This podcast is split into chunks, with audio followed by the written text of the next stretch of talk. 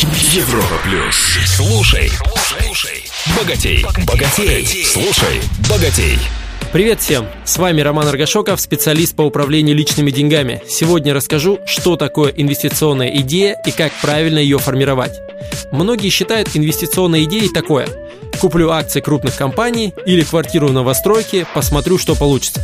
Это в корне неверно и чаще всего приводит к убыткам. Вначале нужно точно определить объект инвестиций. Акции каких компаний? Квартира какой площади? Сколько комнат? На каком этаже? В каком жилом комплексе? Какой строительной компании? Нужно определиться максимально конкретно. Дальше понять, какие по выбранным объектам есть драйверы роста. Что это такое? Причина роста стоимости актива.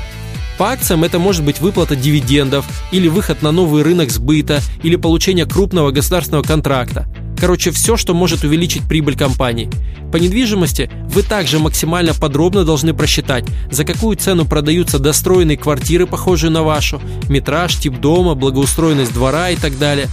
Причин роста стоимости разных активов очень много.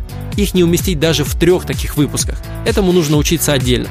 И после определения драйвера роста вы прикидываете, насколько должна вырасти цена актива и за какое примерно время – на основании двух цен – продажи, покупки и срока инвестиций вы определяете доходность идеи. Устраивает она вас или это будет похоже на невыгодную заморозку денег? И дальше определяете максимальный размер убытка, при достижении которого вы продаете актив, так называемая фиксация убытка.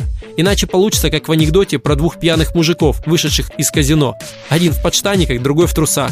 И тот, который в трусах, говорит другу, вот за что я тебя уважаю, так это за то, что ты умеешь вовремя остановиться.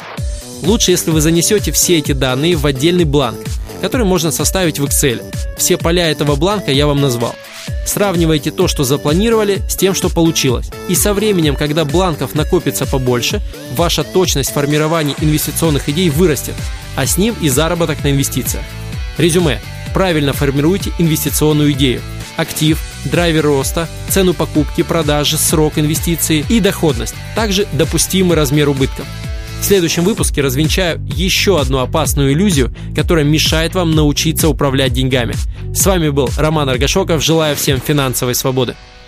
Слушай, слушай, богатей, богатей. На Европе плюс.